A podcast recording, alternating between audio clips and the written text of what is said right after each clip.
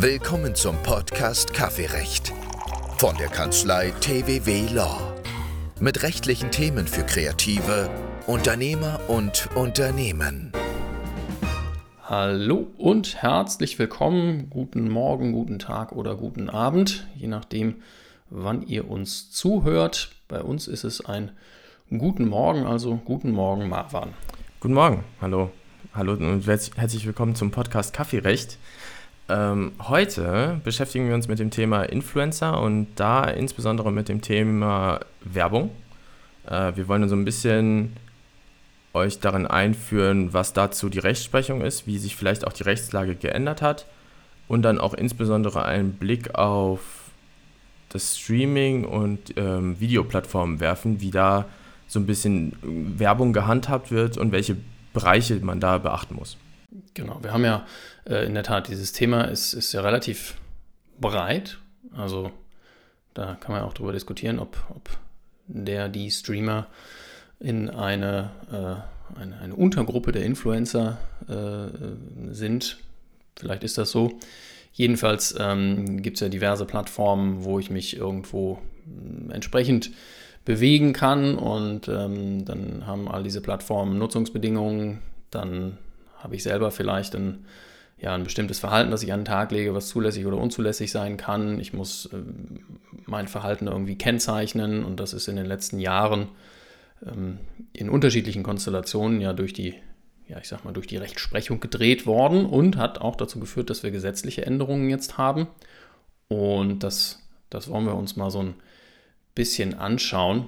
Ähm, aber vielleicht tatsächlich ähm, zu Beginn ganz kurz, um das, ja, um den Sachverhalt da so ein bisschen klar zu machen, was für Konstellationen wir, wenn wir jetzt sagen, wir beschäftigen uns in dieser Folge mit Werbung, dann ähm, am besten kurz irgendwie überlegen, wo kann denn Werbung auftauchen, wenn ich als Influencer, als Streamer unterwegs bin und ähm, ja, wie müssen wir da unterscheiden? Ja, ähm, einerseits kann man natürlich einfach Werbung für sich selbst machen. Also man kann einen Post auf Instagram, auf Twitter, auf ähm, ein YouTube-Video machen, in dem man einfach nur seine Inhalte nach vorne bringt ähm, und auch klar sich positioniert, dass man irgendwie möglicherweise sein eigenes Geschäft bewerben möchte.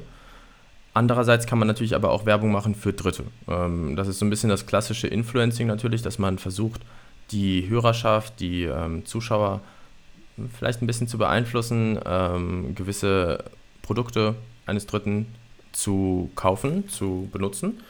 Und diese Werbung für Dritte ist natürlich auch möglich.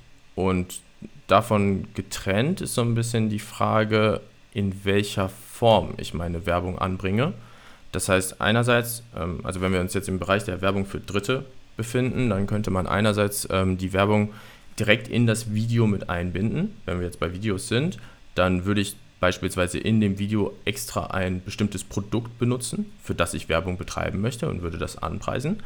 Ähm, ich könnte aber auch, oder beispielsweise auf der Plattform YouTube ist es ganz üblich, dass vor einem Video Werbung abläuft und diese, an dieser Werbung erhalte ich einen Anteil. Ich habe aber keinen Einfluss darauf, welche Werbung vor meinem Video läuft, sondern ich kann einfach nur dann ähm, sozusagen von YouTube einen Anteil bekommen daran, dass vor meinem Video äh, Werbung lief, beziehungsweise dann auf das Video geklickt wurde und dadurch, dass dadurch die Werbung gesehen wurde.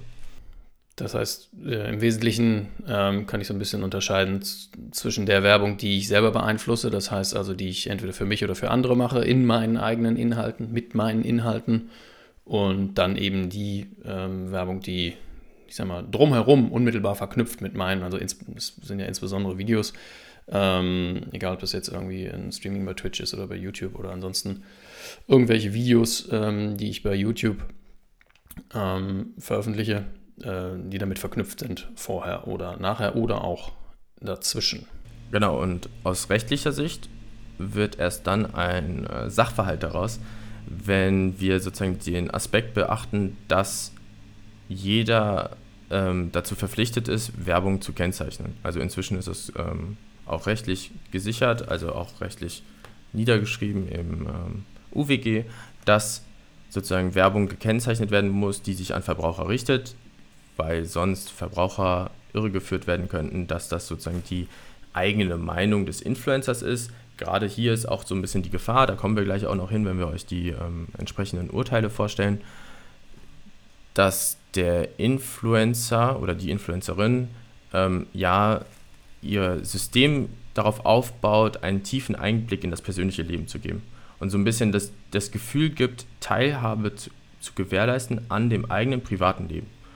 Und wenn dann ähm, Werbung gemacht wird, die nicht als Werbung gekennzeichnet wird, dann könnte man ja davon ausgehen, dass diese Influencerin ähm, einfach persönlich davon überzeugt ist, dieses Produkt zu nutzen. Und wenn das aber nicht der Fall ist, dann kann das natürlich irreführend sein und äh, schädigend sein für Verbraucher.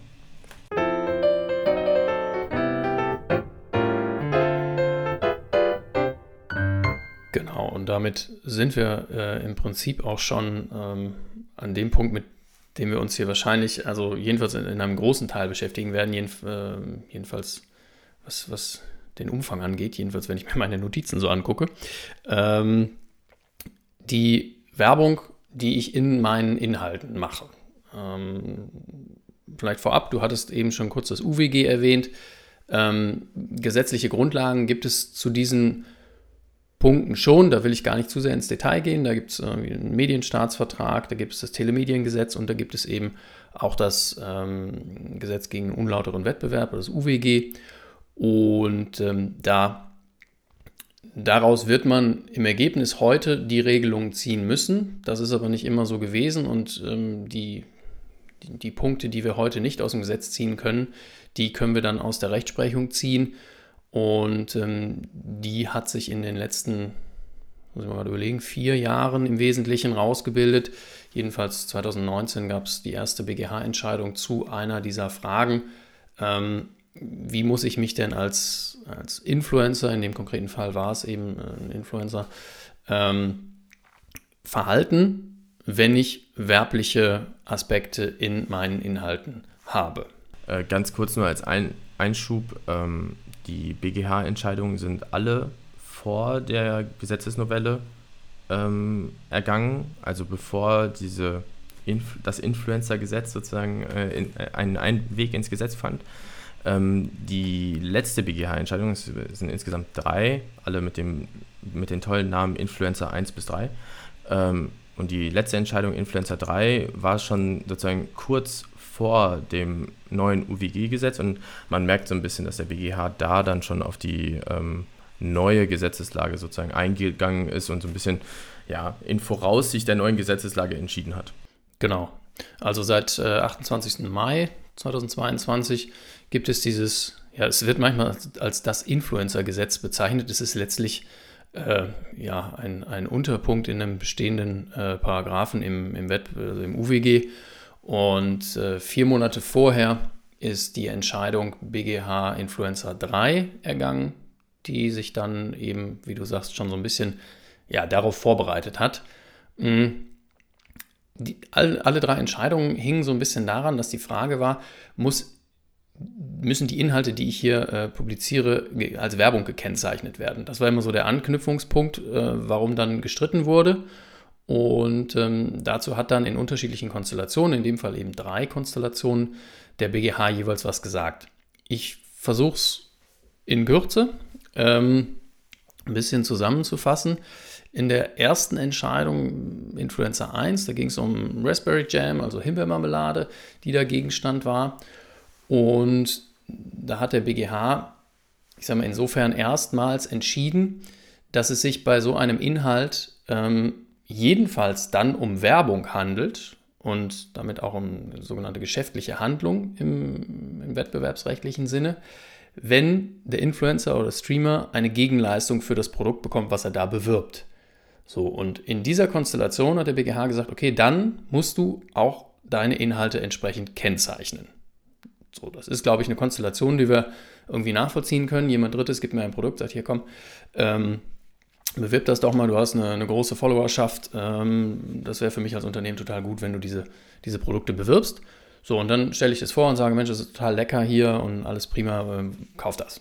So, also ich muss nicht mal sagen, kauf das, ähm, ja, sondern einfach nur den Eindruck vermitteln, dass das eben, dass ich davon überzeugt bin.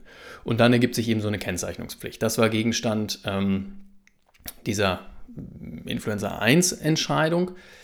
Die aber auch darauf Bezug genommen hat oder da auch schon ähm, ja, nicht nur angedeutet hat, dass also eine Gegenleistung in der Form nicht immer zwingend ist. Also grundsätzlich ist es so, dass, ähm, dass ich auch eine, ja, ich sag mal, eine geschäftliche Handlung habe zugunsten eines Dritten, wenn das Ganze übertrieben werblich ist. Es gibt eine Definition, die der BGH dann, oder ich sag mal, eine, eine Formulierung, die der BGH gewählt hat, ähm, die besagt, dass wenn ich meine Inhalte sowas von werblich und ohne, ähm, ja, ich sag mal, ohne tatsächlich kritische Auseinandersetzung habe, ähm, dann, dann bin ich auch in einem Bereich der Werbung, wo ich nicht zwingend eine Gegenleistung brauche, aber trotzdem dazu komme, dass ich das Ganze kennzeichnen muss. Ja, und in dem Fall, in dem es, um den es ging, ging es um Instagram-Posts. Und in den Instagram-Posts gab es diese sogenannten Tab-Tags, also äh, diese kleinen Punkte. Wenn man dann aufs Bild klickt, erscheint dahinter sozusagen ein Textfeld, in dem manchmal ein Link ist oder sonst irgendwas einfach steht. Und bei diesen Tab-Tags, wenn da eine Verlinkung zu Internetseiten von Herstellern von abgebildeten Produkten ähm, sind, dann wird regelmäßig ein werblicher Überschuss, also das, was du gerade gesagt hast, was sozusagen zur Kennzeichnungspflicht führen würde, ein werblicher Überschuss ähm, angenommen, laut dem BGH. Denn ähm, der Verbraucher wird zu einer geschäftlichen Entscheidung veranlasst, die er sonst nicht getroffen hätte. Und die geschäftliche Entscheidung, das ist eigentlich sehr interessant, ist hier nicht das Produkt zu kaufen, sondern überhaupt den Link hinter dem Tab-Tag anzuklicken. Und das ist, ein, äh, das ist eigentlich sehr erstaunlich, weil es, ähm, also nicht unbedingt schlecht oder gut oder sonst irgendwas, sondern es ist einfach sehr weitreichend. Also ähm, hier gucke ich mir einfach nur die Internetseite eines Herstellers eines Produkts an. Und mir wird als Verbraucher gesagt, okay, das ist eine geschäftliche Entscheidung, weil jetzt bin ich schon sehr viel näher daran, dieses Produkt auch zu kaufen. Und also dieser kommerzielle Zweck dahinter ist ersichtlich, aber der BGH hat auch hier schon sozusagen ganz am Anfang ein sehr weitreichendes Verständnis davon, was Werbung ist und was geschäftliche Handlungen sind. Genau, und das war, das war im Wesentlichen auch der, ja, der größte Kritikpunkt dann an dieser Entscheidung, dass gesagt wurde, okay, ein, ein so weitreichender Punkt, also es, es ist nicht so, dass ich quasi mit dem Link quasi schon mir das Ding in den Warenkorb lege und im Bezahlvorgang bin, sondern es reicht, wenn ich eben zur Website ähm, des Produkts bzw. des Herstellers komme. Und dann, wenn das der Fall ist, dann, ne, dann, dann resultiert das nachher wieder in dieser Kennzeichnungspflicht. Also alles war immer ange, aufgehängt an dieser Frage, muss ich kennzeichnen oder nicht? Und dann, wenn ich eben so einen Tab-Tag habe, der direkt zum Produkt führt, dann muss ich eben auch äh, kennzeichnen. Anders, es ist nicht pauschal bei jedem Tab-Tag so, sondern ähm, ich kann die auch verwenden, um, keine Ahnung, irgendwie eine Quelle zu verlinken oder irgendjemand anderes zu verlinken. Ähm, deswegen nicht pauschal die Nutzung eines Tab-Tags führt dazu, dass ich eine Kennzeichnungspflicht habe, aber ähm, in dem Fall, wo ich eben aufs Produkt selber verweise, ist das dann der Fall. Ich würde ganz kurz vielleicht, nur weil es ähm, gerade für die Zuhörer interessant sein könnte, ähm, wir reden jetzt die ganze Zeit über Kennzeichnungspflicht, aber eine Pflicht spielt irgendwie keine Rolle, wenn es nicht recht, wenn nicht Rechtsfolgen daran geknüpft sind. Deswegen sollten wir vielleicht ganz kurz nur einmal darauf eingehen, was so mögliche ähm, ja, Gefahren sind, die auf Influencer lauern, wenn sie sich nicht an die Kennzeichnungspflicht halten. Ähm, wir haben jetzt schon das UWG angesprochen. Also es ist eine irreführende geschäftliche Handlung, wenn ich nicht kennzeichne, obwohl ich hätte kennzeichnen müssen. Daran angeknüpft können halt die klassischen ähm, ja, Rechtsfolgen sozusagen entstehen, die, ähm, dass die, die Rechte des gewerblichen Rechtsschutzes halt so, so mit sich führen. Also sozusagen Beseitigungs- und Unterlassungsansprüche können entstehen. Ähm, es kann aber auch ein Schadensersatzanspruch entstehen. Also ja, da muss man sehr vorsichtig sein, da kann schon eine Menge auf einen lauern. Ja, also zwei der Fälle waren auch angeknüpft an die an diese Unterlassungsansprüche, meine ich, und einer der Fälle war angeknüpft an, einen, an, äh, an die Geltendmachung einer Vertragsstrafe. Da hatte also außergerichtlich, äh, ich meine, die, ich glaube, BGH 3 war das, bin ich ganz sicher, ähm, da wurde außergerichtlich auf eine Abmahnung hin wegen fehlender Kennzeichnung schon eine Unterlassungserklärung abgegeben. Und dann erfolgte die Kennzeichnung aber erneut nicht. Und daraufhin wurde dann eine Vertragsstrafe aus dieser Unterlassungserklärung geltend gemacht und darüber wurde dann gerichtlich gestritten, während in den vorherigen Fällen über, die, äh, über den Anspruch an sich, den zugrunde liegenden Anspruch ähm, der Unterlassung gestritten wurde. Ja, und äh, an der Stelle bitte korrigiere mich, wenn ich falsch liege, aber im UWG ist es, glaube ich, auch so, dass es ähm, so, sogenannte qualifizierte Wirtschaftsverbände gibt, die sich sozusagen diese Rechte, äh, diese Rechte einklagen können oder diese Rechte durchsetzen können anstelle der Verbraucher als, Einzel äh, als Individuum. Ähm, was natürlich, weil wenn, sonst hätte jemand möglicherweise gesagt, naja, aber welcher einzelne Verbraucher wird gegen irgendeinen Influencer vorgehen? Ja, da müssen wir gucken. Also tatsächlich diese Verbände, die können diese Ansprüche geltend machen. Der Verbraucher kann wettbewerbsrechtlich gar nichts machen. Mhm. Ähm, wenn, kann es von Mitbewerbern ausgehen. Das wären dann entweder andere Influencer, Streamer oder andere Personen, die quasi im, ja, ich nenne es jetzt mal im ähnlichen Bereich äh, unterwegs sind. Die können als Mitbewerber diese Ansprüche geltend machen oder eben tatsächlich ähm, Wettbewerbsverbände, Verbraucherzentrale. Ähm, da kommt so ein bisschen auch drauf an, in welchem Bereich dieser Influencer gerade unterwegs ist. Ja, super. Danke dafür diesen kurzen Exkurs in die Rechtsfolgen. Ähm, ja, gehen wir über zu dem Influencer 2 Urteil. Ja, können wir machen. Da ging es um äh, eine, ja, jedenfalls eine große Followerschaft. Ähm, ich glaube 1,7 Millionen Nutzer ähm, waren da, oder Follower waren da Gegenstand. Ähm, nicht Gegenstand, sondern hatte der Influencer so. Und ähm, es ging um, um erneut die Frage, Kennzeichnungspflicht ja oder nein. Und ohne das jetzt äh, zu sehr in die Tiefe gehen zu lassen, der, der wichtigste Punkt, den diese Influencer 2 Entscheidung geklärt hat, ist die Frage, ähm, wie muss ich denn umgehen, wenn ich äh, geschäftliche Handlungen zugunsten des eigenen Unternehmens habe? Das heißt also, die Frage danach, wenn ich eben nicht ein fremdes Produkt in meinen Inhalten bewerbe, sondern meine eigenen Produkte. Das äh, kann sein, dass ich irgendwelche Schulungsvideos anbiete, das kann sein, dass ich, ähm, ja, ich sag mal ganz stumpf, ich, mal, ich, hab, ich produziere irgendwelche Waren und, und äh, promote die dann eben oder lasse die promoten. Ähm, und dann geht es eben um mein eigenes Unternehmen. Und da hat der BGH gesagt, eine Kennzeichnungspflicht oder ähm, ich sag mal, ein Verstoß, ein gesetzlicher Verstoß liegt nicht vor, wenn sich dieser kommerzielle Zweck unmittelbar aus den Umständen ergibt. Das heißt also, wenn für den, für den Follower und für die Zuhörer, Zuschauer etc. deutlich erkennbar ist, dass ich da Werbung für, meine eigenen, für mein eigenes Unternehmen mache, dann muss ich auch nicht kennzeichnen. Und das ist dann natürlich schwierig, wenn wir irgendwie so ein ja, ich nenne es jetzt mal so einen, so, einen, so, einen, so einen Mischfall habe. Also ich sage mal, wenn ich einen, einen, einen großen, bekannten Influencer, eine große, bekannte Influencerin nehme, äh, Streamer, Streamerin, dann ist es häufig für alle erkennbar, dass, das, dass meine Inhalte in der Gesamtschau eine Werbung für mein eigenes Unternehmen sind oder für meine eigene Unternehmung. Da ergibt sich dann mittlerweile nicht mehr so eine große Problematik, dass ich da irgendwie keine Kennzeichnungspflicht habe. Aber alles, was darunter liegt, ist irgendwie in einem Graubereich auch geblieben, weil ich eben nicht weiß, ist es schon erkennbar, ist es nicht erkennbar. Und ähm, da spielte es dann auch keine Rolle mit dem Punkt Gegenleistung etc. Ja?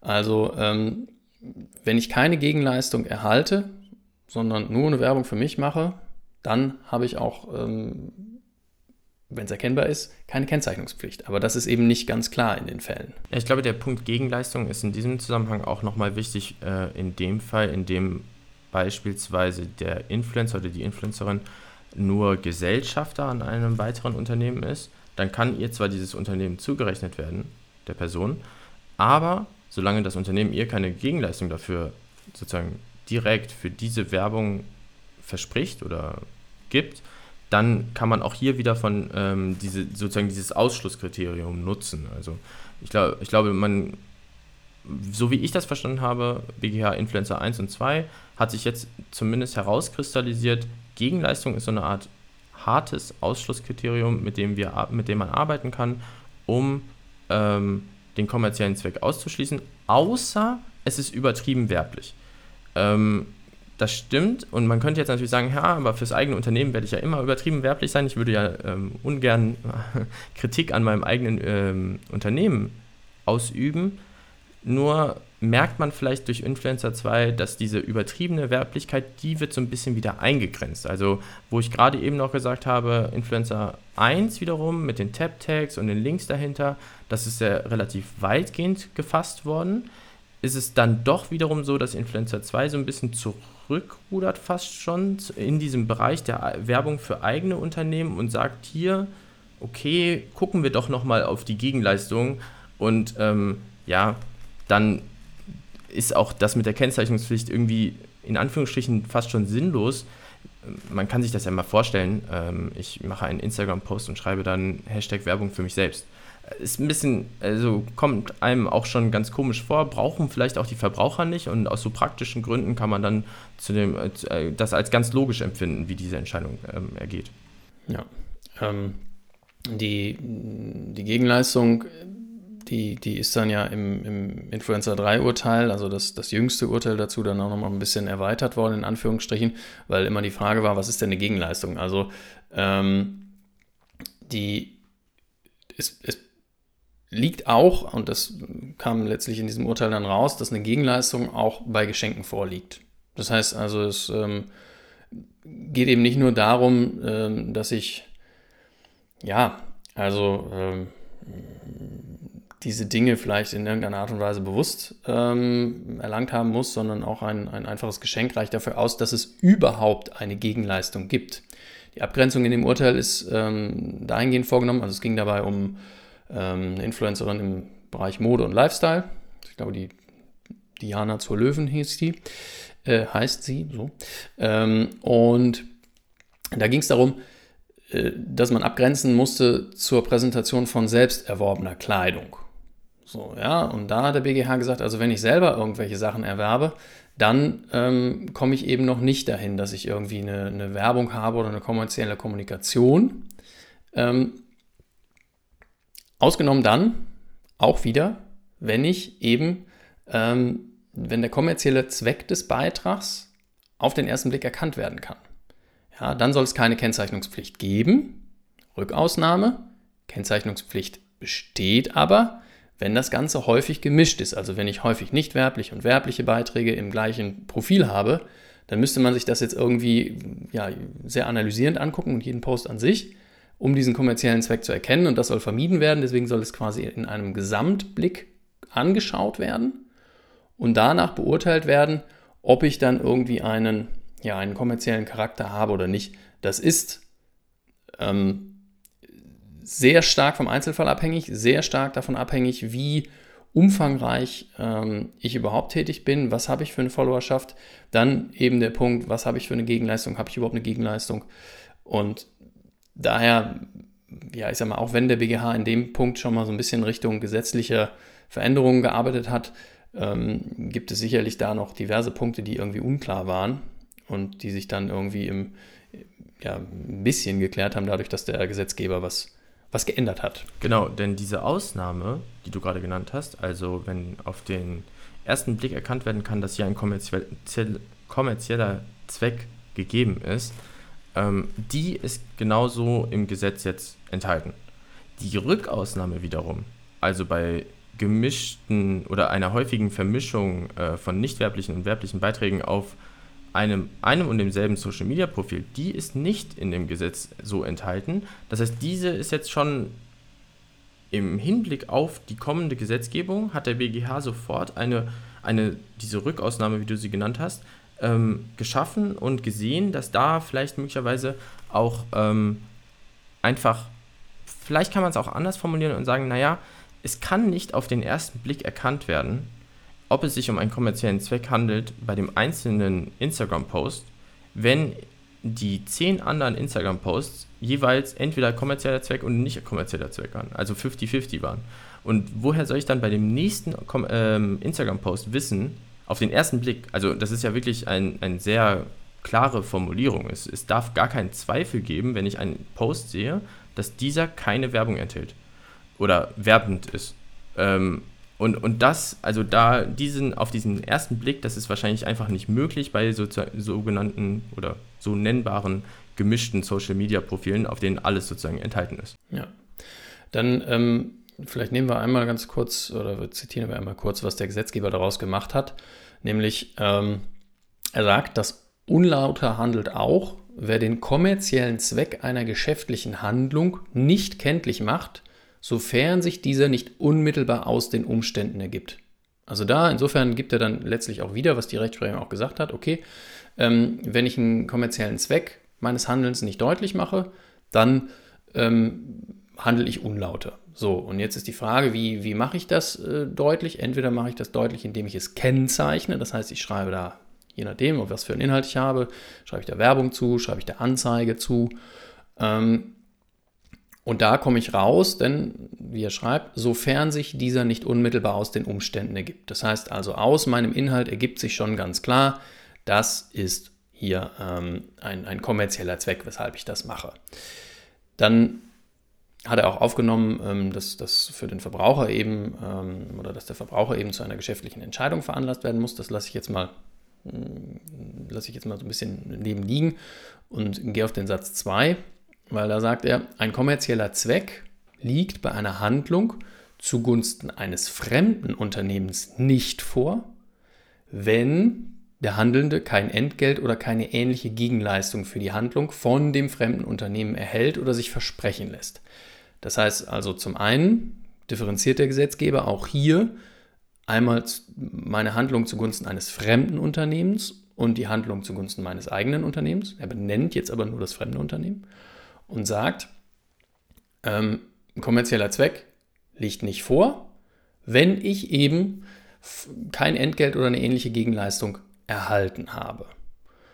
Und ähm, das Ganze, ich sag mal, grenzt er insofern noch ein bisschen ein, dass er sagt, der Erhalt oder das Versprechen einer Gegenleistung wird vermutet, außer ich mache glaubhaft, dass, er, äh, dass ich eine solche Leistung nicht enthalten, äh, erhalten habe. Das heißt also, es gibt hier eine Vermutung, dass ein Influencer eine Gegenleistung erhalten hat.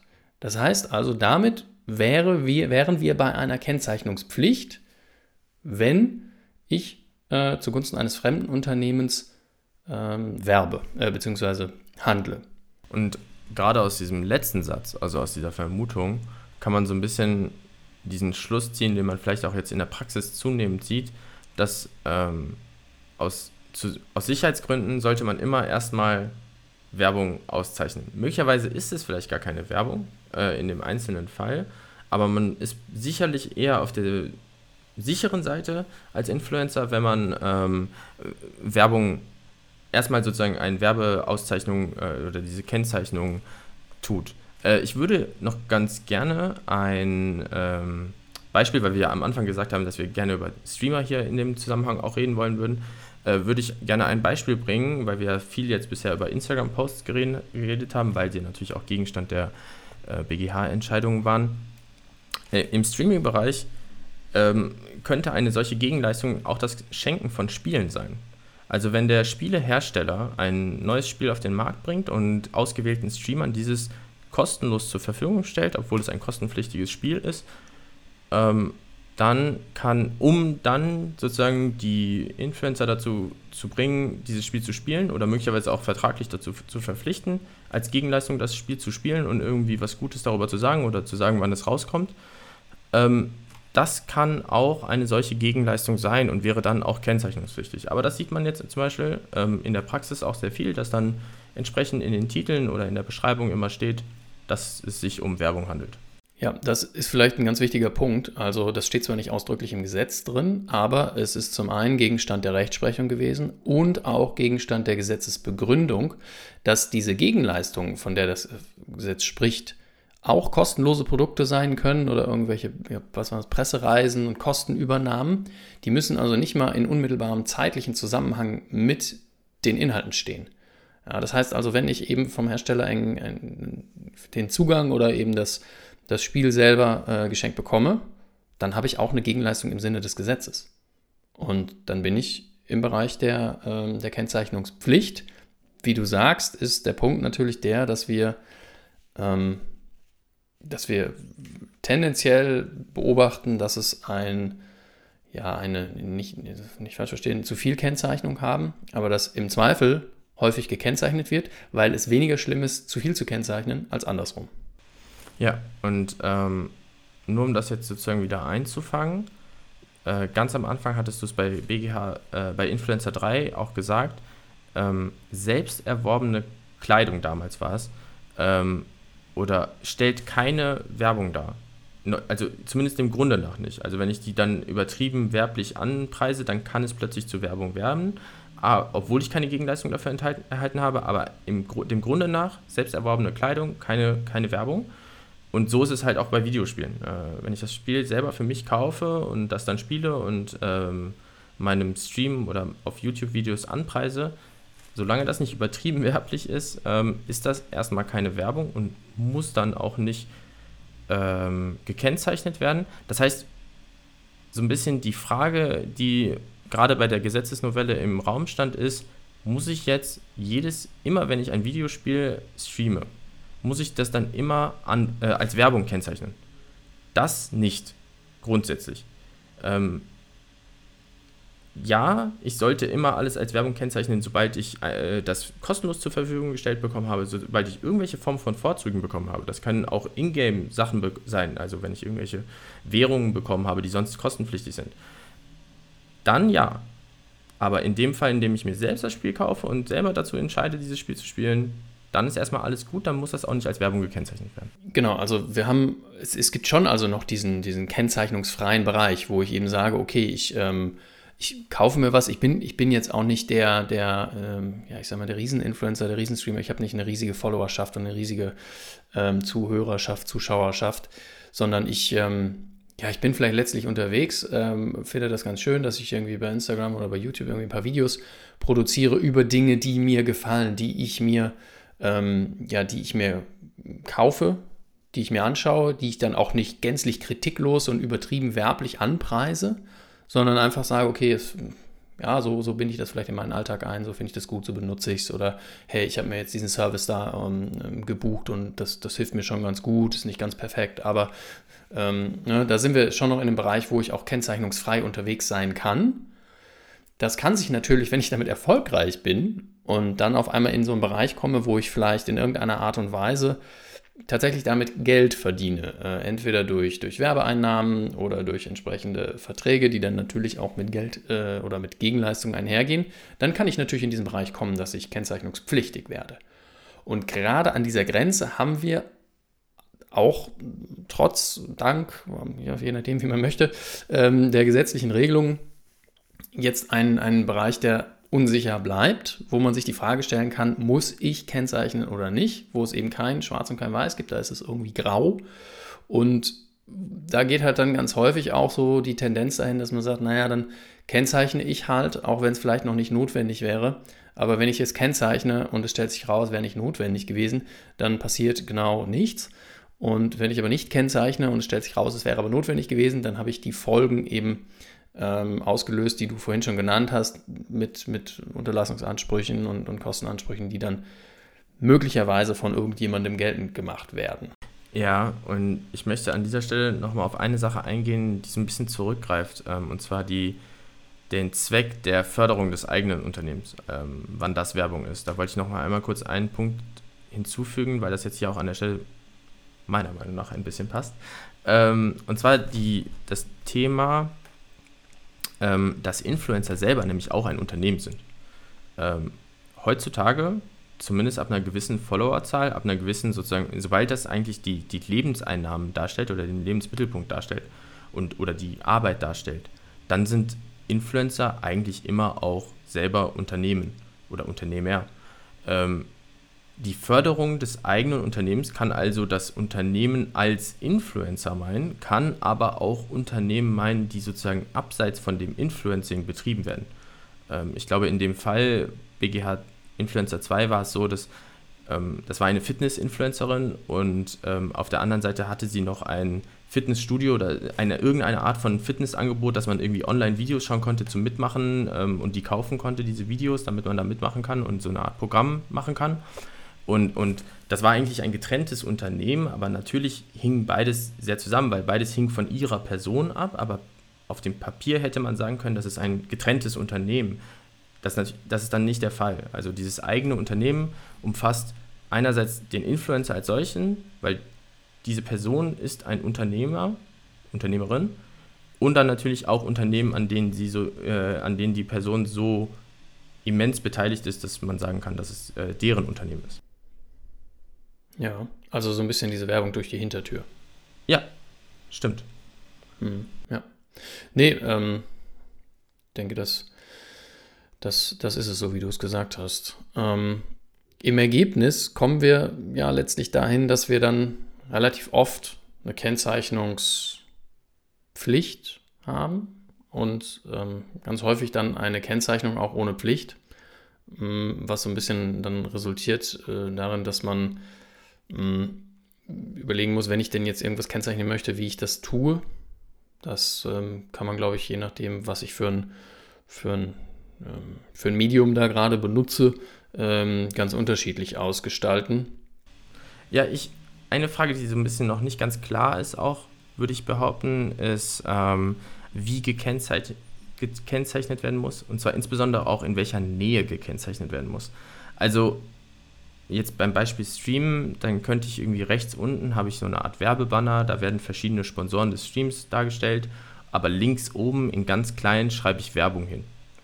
Ähm, reicht das als Kennzeichnung für dieses Werbebanner, das sozusagen auf der ganz anderen Seite des Bildschirms ist? Muss ich vielleicht auch sowas wie Werbung, wenn ich sage, das ist Werbung, äh, muss ich das in einer bestimmten Größe schreiben, damit das auch sichtbar ist?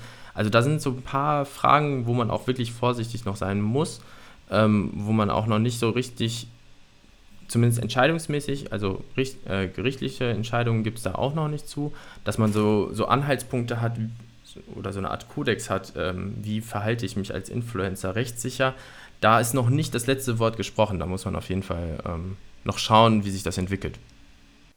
Ja, also wir haben, ähm, also sicherlich haben wir schon irgendwie ein paar kleine, also in Anführungsstrichen kleinere Entscheidungen ähm, zu, zu der Frage, ähm, ist eine bestimmte Kennzeichnung ausreichend? Ähm, ich, ich, meine, was immer so ein bisschen zur Debatte stand, war, ob ich das, äh, wenn ich das irgendwo in einem Hashtag verstecke, dann ähm, die Frage, ob ich irgend oder in der Hashtag-Wolke verstecke, äh, dass da irgendwie auch irgendwie Werbung auftaucht oder äh, ein, ich sag mal andere Begriffe, englische Begriffe, also jedenfalls auf den deutschen Markt ausgerichtet, englische Begriffe, sponsored by, äh, supported by oder sowas. Dahingehend haben die Gerichte gesagt, okay, das ist jedenfalls nicht ausreichend. Ähm, ausreichend sind Worte wie Werbung, Anzeige und ähm, dann beim, beim Video wäre das eben eine Sache, die dann auch in irgendeiner Art dauerhaft erkennbar sein muss. Also ich kann es ist ja, es ist ja das Spielchen immer. Also wenn ich zu irgendeiner Pflicht ähm, verpflichtet bin, zu irgendeiner Kennzeichnung verpflichtet bin, ja, dann, dann muss ich die schon so machen, dass sie auch wahrnehmbar ist, sonst, sonst erfüllt sie ihren Zweck nicht. Das heißt, ich kann nicht irgendwie in, ich weiß nicht, Schriftgröße 6 Punkt, irgendwo oben links in der Ecke, ganz versteckt, ähm, nur, weiß ich nicht, irgendwie Hintergrund ist schwarz und genau, ich mache das in, in dunkelgrau. Ja, das, das reicht natürlich nicht. Es muss deutlich erkennbar sein für den ähm, für, für den Adressaten. Und wenn ich das nicht tue, dann ähm, wirkt es, als hätte ich gar nicht gekennzeichnet. Ja. Und dann habe ich die gleichen Folgen. Und deswegen, ich glaube, da tut man sich keinen Gefallen, wenn man irgendwie versucht, es zu verstecken, weil dann umgeht man eben genau das, was man will. Und ich behaupte auch mal, dass es möglich ist, diesen Zwischenschritt zu finden, dass man sagt, es ist nicht so, dass ich jetzt irgendwie, ich muss nicht quer in Neongelb über mein Video Werbung schreiben, ja, das muss ich ja auch nicht. Es macht also nicht alles kaputt, aber ich muss es schon erkennbar machen.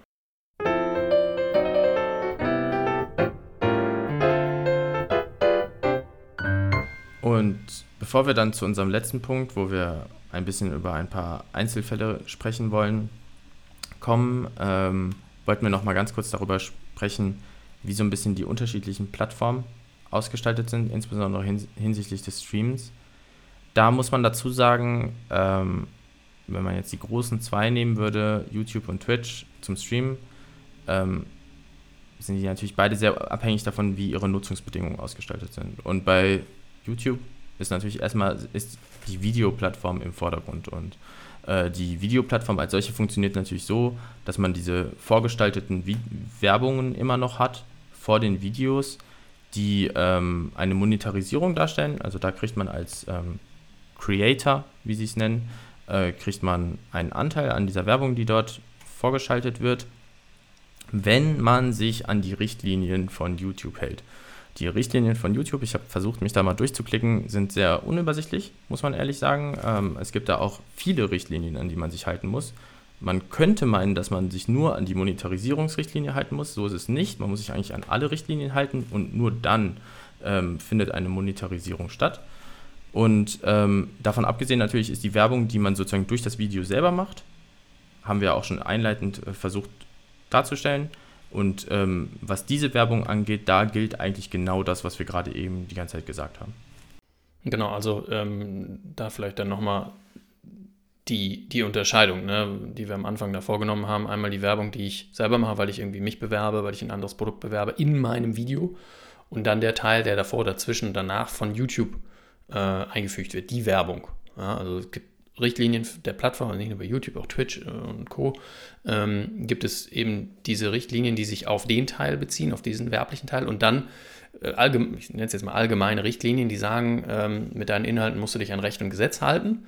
So, das bedeutet, dass wenn ich mich nicht an Recht und Gesetz halte, darunter fällt auch eine Kennzeichnungspflicht, die ich äh, vielleicht unzulässigerweise dann nicht erfülle, dann geht YouTube von sich oder gehen die Plattformen in der Regel von sich aus nicht äh, hin und, und, und lösen irgendetwas aus und sagen, okay, das wird jetzt irgendwie gesperrt, dein Content oder wird nicht ausgestrahlt oder was auch immer. Ähm, das passiert meistens ja nur, wenn, wenn jemand Drittes das meldet.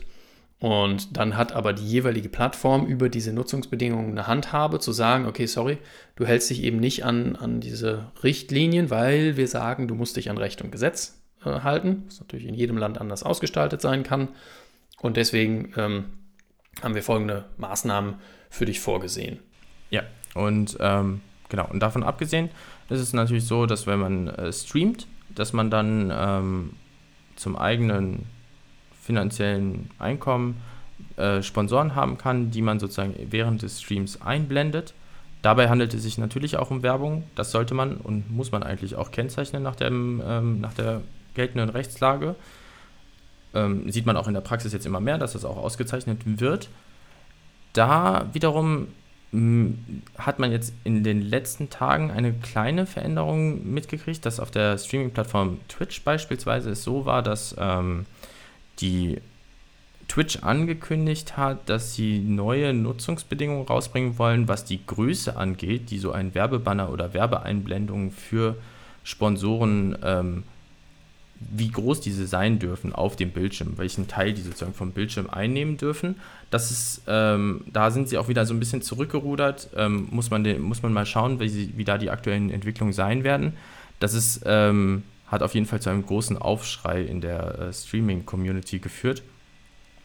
Aber man merkt auch daran, dass die Streaming-Plattformen auf jeden Fall sich darüber bewusst sind, dass es ein wichtiger Anteil ist. Einerseits für die Creator, aber auch für sie selbst.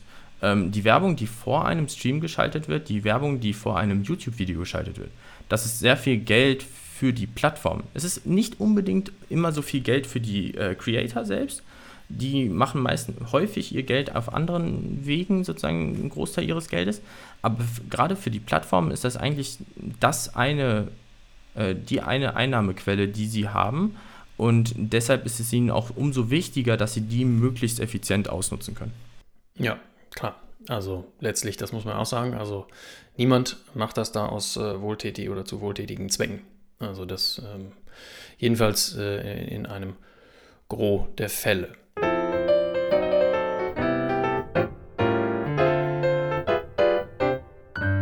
Wir haben an dieser Stelle noch einen Block reserviert für, ich nenne es jetzt mal Einzelfälle, ähm, weil wir ähm, so ein paar einzelne Punkte haben, die, ähm, ja, die so ein bisschen beides, oder ich sag mal, vieles von dem aufgreifen, was wir gesagt haben, die aber relativ häufig unter, unter anderen Stichworten auftauchen, die, ähm, ja, würde ich zumindest gerne einmal kurz ansprechen, weil wir da einen ja, also letztlich lässt sich das mit den Sachen, mit den gesetzlichen Regelungen, die wir jetzt haben und mit der Rechtsprechung, die wir haben, lösen. Äh, Ähm, und ähm, das sind aber die Punkte, die in der Praxis so ein bisschen, manchmal so ein bisschen gesondert stehen.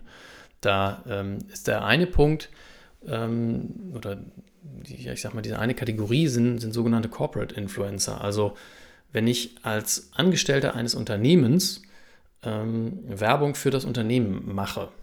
Und ähm, das kann ich auch über meinen Privataccount machen. Das macht sogar viel Sinn, wenn ich das über meinen Privataccount mache, weil ich dann natürlich in ein gewisses, ja, also ein gewisses Vertrauen erwecke. Ja, wenn das vom Unternehmen selber kommt, was soll das Unternehmen sagen? Ja, klar, es findet sich gut, seine Dienstleistungen und Waren sind total gut. Ähm, aber wenn das jetzt sogar der Mitarbeiter sagt, der davon überzeugt ist und das auf seinem privaten Account macht, Mensch, super. So, und da ist es ja natürlich auch gelegentlich so, dass das nicht aus naja, ich sag mal, aus freien Stücken denn wohl schon, aber schon auch ähm, durch die Motivation vom Arbeitgeber passiert. Dass das vielleicht sogar Teil meines Arbeitsvertrages ist, dass ich oder sein kann, dass ich eben solche Werbung mache ähm, auf meinen privaten Kanälen. Und das ist jedenfalls immer dann der Fall, ähm, wenn, ich sag mal, primäres Ziel oder ich, ich in erster Linie darauf abziele, ähm, meinem Arbeitgeber einen Vorteil zu verschaffen. Das ist nicht auf allen Plattformen gewünscht, ähm, dass sowas passiert. Das sollte jedenfalls auch irgendwie, also die Art und Weise, wie das passiert, sollte, sollte geregelt sein zwischen Arbeitnehmer und Arbeitgeber, weil natürlich die Frage ist, was, ja, in welcher Art und Weise soll das gemacht werden. Also manche Unternehmen haben da irgendwelche Guidelines, die dann sagen, okay, wenn du für uns was machst ähm, in den sozialen Medien, dann mach das bitte in dieser Art und Weise. Ja, also nicht krass übertrieben, sondern irgendwie ja, neutral oder wie auch immer. Ähm, das sind dann so Guidelines, an die man sich dann halten sollte. Ähm, teilweise werden von Unternehmen rechtliche Schulungen angeboten, dass gesagt wird, ja, pass mal auf, wenn du für uns Werbung machst, das, das möchten wir, dann ähm, musst du dich aber an Folgendes halten. Du musst möglicherweise das Ganze kennzeichnen. Das ist in diesen Fällen relativ klar. Es muss, ähm, muss eben klar erkennbar sein, wenn das ein kommerzieller Zweck ist. Und der liegt vor, wenn das in erster Linie darauf abzielt, dass ich dem Arbeitgeber einen Vorteil verschaffe. Das heißt also, ich, es kann dahin kommen, dass der oder dazu kommen, dass der Arbeitnehmer es gut meint und Werbung für den Arbeitgeber macht und nachher selbst in die Bredouille kommt, weil er das nicht gekennzeichnet hat. Ich aber das Problem dann habe, dass es trotzdem in erster Linie darauf abzielte, dem Arbeitgeber einen Vorteil zu verschaffen. Und deswegen ähm, sollte man dort wahrscheinlich wenn man, wenn, man, wenn man da irgendwo präsent ist, dafür sorgen, dass die Arbeitnehmer sich, wenn sie sich verhalten, dann auch ähm, ja, korrekt verhalten. Und da schadet es nicht, wenn man das entweder regelt, schult etc. Und ähm, das also, gab eine Entscheidung jedenfalls, die auch gesagt hat, dass diese Zugehörigkeit zum Unternehmen dann in jedem Social-Media-Beitrag ähm, aus dem Beitrag selbst sich ergeben muss. Ähm, da gab es auch den Punkt, dass es eben nicht reicht, wenn ich das irgendwie in so einer Hashtag-Wolke dann verstecke und dass, äh, dass diese Kennzeichnung eben nicht, nicht auf Englisch erfolgen darf in dem Fall, sondern ähm, ja, da ein, eine, eine deutliche Kennzeichnung äh, erfolgen muss. Ja, eigentlich, was die Kennzeichnungspflichten angeht, äh, können wir auf das verweisen, was wir ja schon gesagt haben. Also es sind eigentlich die üblichen Kennzeichnungspflichten. Es ist nur ähm, so, dass halt bei den Corporate Influencern nicht unbedingt zu erwarten ist, dass das auch Influencing ist. Ähm, beziehungsweise man könnte, also es gibt da bestimmt so einen, so einen Graubereich, wie du gerade selber gesagt hast, wo man selber nicht das Gefühl hat, dass man jetzt Influencer ist und vielleicht würde sich nicht jeder direkt auch Influencer nennen. Ähm, dennoch kann das schon Influencing im Sinne des Gesetzes sein und dann eine Kennzeichnungspflicht auslösen. Also die Frage sollte immer sein, das, was ich hier gerade tue, den Post, den ich gerade in Social Media mache, ähm, ist das für mich gefühlt Werbung. Oder könnte das als Werbung aufgefasst werden durch einen naiven dritten ähm, Verbraucher. Und wenn das der Fall ist, dann sollte man eigentlich auch immer kennzeichnen. Und zwar, wie du selber, wie du gerade gesagt hast, das kann man aber nicht genug betonen, diesen einzelnen Post. Also es ist halt wirklich wichtig, dass man ähm, die, die Werbung da, wo sie gerade stattfindet, ähm, kennzeichnet und nicht einfach nur allgemein darauf verweist, dass dieser Account möglicherweise Werbung macht. Ja, es gibt ja so diese ähm, die Versuche, die ich eigentlich manchmal ganz charmant finde. Bei, bei der rechtlichen Bewertung ist das vielleicht zweifelhaft. Ähm, das ist irgendwie so Dauerwerbe-Account. Ja, dass ich das quasi schon in meine Bio reinschreibe oder irgendwo äh, so groß ähm, darstelle, weiß ich nicht, ins Titelbild oder was, äh, es dann bei dem einzelnen Post unterlasse. Das ist, es ist schwierig. Also, ne, da muss man auch sagen, da gehen natürlich auch die Auffassungen dann so ein bisschen auseinander und dann ähm, wird, man, wird man auch wieder dabei landen, dass man es nicht hart auf hart vielleicht sagen kann und dann bei so einer Zweifelsregelung landet und dann ähm, wäre man natürlich auf der sicheren Seite, wenn man das nicht macht, sondern im einzelnen Post, wenn man sagt, okay, ich will jetzt die Grenzen austesten, ja, okay. Aber ähm, im Zweifel ähm, ist man dann mit der Kennzeichnung jedes einzelnen Posts einfach auf der sichereren Seite. Der nächste Punkt, äh, den wir uns aufgeschrieben haben, ist derjenige, den wir schon angesprochen haben, beziehungsweise ich schon angesprochen habe, äh, ob Streaming immer Werbung ist. Und zwar halt für den Videospielhersteller beispielsweise. Ähm, und die aufmerksamen Hörer werden sich erinnern, äh, es ist so nicht der Fall. Es kann Werbung sein. Also in dem Fall, in dem ich die, das Videospiel kostenlos zur Verfügung bekommen habe, kann Streaming Werbung sein. Also per se überhaupt das Spiel zu streamen kann dann schon Werbung werden. Ähm, grundsätzlich ist das aber nicht der Fall, insbesondere dann nicht, wenn ich mir selber das Spiel zugelegt habe und es dann aus freien Stücken sozusagen spiele und auch nicht in einem offensichtlich oder übertrieben werblichen, auf eine übertrieben werbliche Art spiele. Dann ähm, habe ich hier noch den Stichpunkt Gewinnspiele stehen. Das taucht auch immer wieder auf. Ähm, jetzt in letzter Zeit äh, habe ich das Gefühl, dass es weniger wird. Ähm, da ist der nächste Stichpunkt etwas, ähm, etwas häufiger. Aber ähm, zu, zunächst zu den Gewinnspielen. Also ähm, Gewinnspiele sind klar als solche zu bezeichnen. Ja, die, die müssen erkennbar sein. Ich brauche Teilnahmebedingungen, wenn ich die anbiete. Äh, die müssen auch klar und verständlich sein, unzweideutig. Also ich, ich komme nicht umhin, in irgendeiner Art und Weise, so, so, auch ob ich das jetzt bös möchte oder nicht, ähm, Gewinnspiele offen zu kommunizieren. Und zwar muss ich ganz offen kommunizieren, ähm, wer, darf, wer darf teilnehmen, was kann ich bekommen, was kann ich gewinnen, ähm, was sind die Voraussetzungen der Teilnahme, wie läuft das Spiel ab, wie wird der Gewinn ermittelt und äh, wie wird das Ganze nachher abgewickelt. Ja, wenn, ich, wenn da irgendwie zusätzliche Kosten entstehen, das muss ich das natürlich auch sagen, aber es muss ähm, letztlich bei Gewinnspielen schon relativ klar kommuniziert werden, was es ist, wie es abläuft und was ich gewinnen kann. Ich habe ansonsten immer das Problem, dass ich, ähm, dass ich gegen ein sogenanntes lauterkeitsrechtliches Transparenzgebot verstoße, dass wenn ich das also nicht kommuniziere, dass ich dann Wettbewerb, jedenfalls wettbewerbsrechtlich, irgendwie intransparent handle und dann habe ich gleichen Folgen, die wir, wir vorhin schon angesprochen haben, dass ich möglicherweise da ähm, das Ganze künftig unterlassen muss und irgendwelche Gebühren tragen muss. Und das ist also, da ist die ist Rechtsprechung, die Rechtslage relativ klar, dass man da ähm, entsprechende Kennzeichnungen vornehmen muss. Ja, und der letzte Punkt, das wären die sogenannten Rabattcodes. Ähm, ich glaube, das ist ein Punkt, über den man sich gut streiten kann, ähm, theoretisch. Denn also Rabattcodes, was, ist, was sind das? Ähm, ein Influencer bietet einen gewissen Rabattcode an ähm, und dann kriegt man mit diesem Code Influencer 10 beispielsweise kriegt man 10% Rabatt beim Checkout, ähm, wenn man irgendein bestimmtes Produkt kauft. Ich könnte oder ich kann verstehen, wenn man jetzt sagt, naja, das ist doch offensichtlich werblich. Ähm, da muss irgendeine Form von Provision im Hintergrund stehen, das muss ähm, offenkundig ist das äh, eine Form von oder ein Werbemittel. Der Influencer wird das niemals aus freien Stücken machen. Der Rabattcode kommt ja nicht aus dem Nichts. Ähm, und deshalb muss das doch nicht kennzeichnungspflichtig sein. In der Praxis ist das nicht so.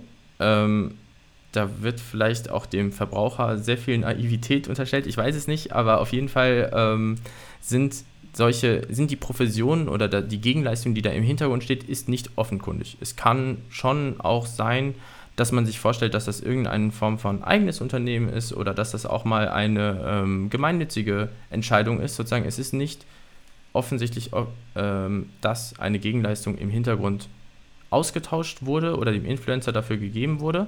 Und deshalb sind auch Rabattcodes grundsätzlich als Werbung zu kennzeichnen. Also es ist ja auch ähm, teilweise dann, dann ausdrücklich, was heißt ausdrücklich, also so, so in dieser Art und Weise kommuniziert, hey, ähm, damit ihr das auch mal ausprobieren könnt, will ich euch was Gutes tun, ne? Ähm, weiß ich nicht, ähm, in der Bio findet ihr noch einen Code, den ihr benutzen könnt oder benutzt hier jetzt bei der ersten Bestellung 20 Prozent, äh, wenn ihr Influencer 10 benutzt oder was. Also ähm, diese, diese Art der Kommunikation äh, baut ja auch immer darauf auf, dass die Leute einem vertrauen und sagen, hey, und jetzt will ich euch was Gutes tun, da kann ich schon verstehen, dass man da Konstellationen hat, ähm, wo es, wie du sagst, vielleicht tatsächlich für den, für den naiven Verbraucher manchmal nicht äh, ganz so deutlich ist, dass das irgendwie ähm, kommerziell ist. Ähm, ja, also um das, also im Ergebnis, es muss gekennzeichnet werden. Ne? Das, das muss das ist das Ergebnis. Ja, ich denke, das ist halt einer der Fälle, wo man sagt, hier ist man einfach auf der sicheren Seite. Wenn man sich einfach das kennzeichnet, dann macht man nichts falsch. Ähm, es ist ja auch in gewisser Weise Werbung, äh, dass wenn man einfach nur mal äh, jetzt außen vor lässt, dass sozusagen diese Kennzeichnungspflicht etwas äh, Schlechtes ist für den Influencer. Grundsätzlich ist es ja einfach erstmal eine Form von Werbung für dieses Produkt, ähm, wenn ich einen Rabattcode dafür anbiete. Ähm, ja, deswegen würde ich da auch sozusagen sagen, dass es eigentlich auch in Ordnung ist, dass man das kennzeichnen muss.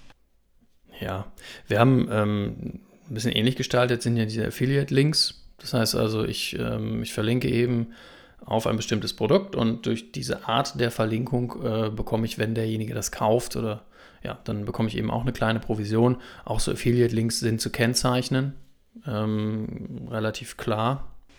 Äh, was ich an der Stelle vielleicht noch mit an, anfügen will, was eigentlich generell wichtig ist, ähm, die Art der, zur Art der Kennzeichnung. Es reicht halt gerade nicht aus, dass ich einfach nur dazu sage, äh, im Video oder ähm, im Stream, dass es sich jetzt um Werbung handelt, sondern das muss auch irgendwie sozusagen haptisch, optisch, ähm, äh, physisch sich manifestieren. Also ich muss das irgendwo wiederfinden. Da muss irgendwo Werbung stehen, da muss irgendwo bezahlte Werbung sogar möglicherweise stehen. Also da kann man eigentlich auch nicht vorsichtig genug sein. Eigentlich am Prinzip jeder Stelle, wo sozusagen die Werbung auftritt, sollte das eigentlich auch in, in, in gewisser Nähe ähm, immer auf den gleich, ersten gleichen Blick sozusagen erkennbar, sollte dann auch die Werbung stehen.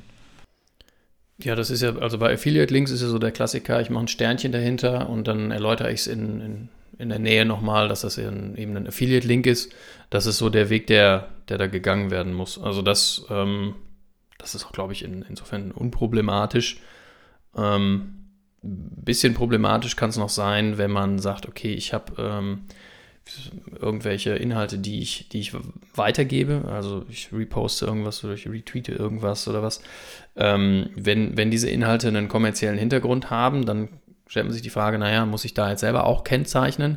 Grundsätzlich ist das nicht der Fall, außer ich habe irgendwie eine Kooperation mit dem, demjenigen, der das ursprünglich ähm, veröffentlicht hat. Dann bin ich wieder irgendwo in der Kennzeichnungspflicht.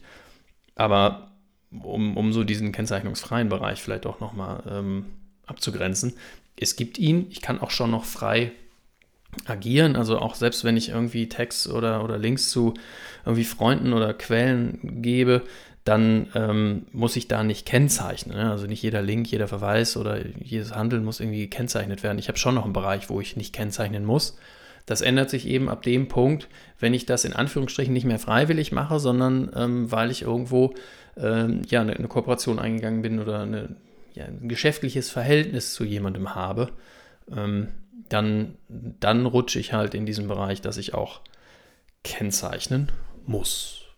Ja, und dann sind wir auch schon zum Ende dieser Folge angelangt. Ähm, das war eine weitere Folge von Kaffeerecht. Ich hoffe, es hat euch gefallen. Äh, das war jetzt das zweite Mal, glaube ich, wenn ich mich nicht irre, dass wir die Urteile äh, in die Podcast-Folge mehr mit eingebaut haben und nicht getrennt gemacht haben. Falls ihr dazu Anmerkungen habt oder ähm, eine der beiden Varianten bevorzugt, lasst es uns gerne wissen. Für konstruktive Kritik sind wir immer offen. Ähm, schreibt uns auch gerne an podcast.tww.lore. Und das war es dann auch von meiner Seite. Vielen Dank fürs Zuhören und bis zum nächsten Mal. Ja, auch von meiner Seite vielen Dank fürs Zuhören. Ich habe noch eine Kleinigkeit, die ich vorhin gar nicht erwähnt habe. In den letzten Folgen sind wir ja kleine Fans von Schaubildern geworden. Und bei dieser Thematik, wann muss ich was kennzeichnen, bietet sich das natürlich auch an, um vielleicht einen schnellen Überblick zu bekommen. Und da muss man das Rad nicht neu erfinden. Die Medienanstalten haben dazu ein, wie ich finde, ganz, eine ganz hervorragende Matrix erstellt. Wann muss ich was in welchem Medium wie kennzeichnen? Und den Link dazu findet ihr äh, in den Show Notes, genauso wie ihr ähm, Links zu weiterführenden Beiträgen und Informationen auch in den Show Notes findet. Da könnt ihr die Thematik dann nochmal in aller Ruhe ein bisschen nachvollziehen. Also in diesem Sinne, vielen Dank fürs Zuhören. Wir freuen uns auf das Zuhören in der nächsten Folge und ich sage auf Wiedersehen.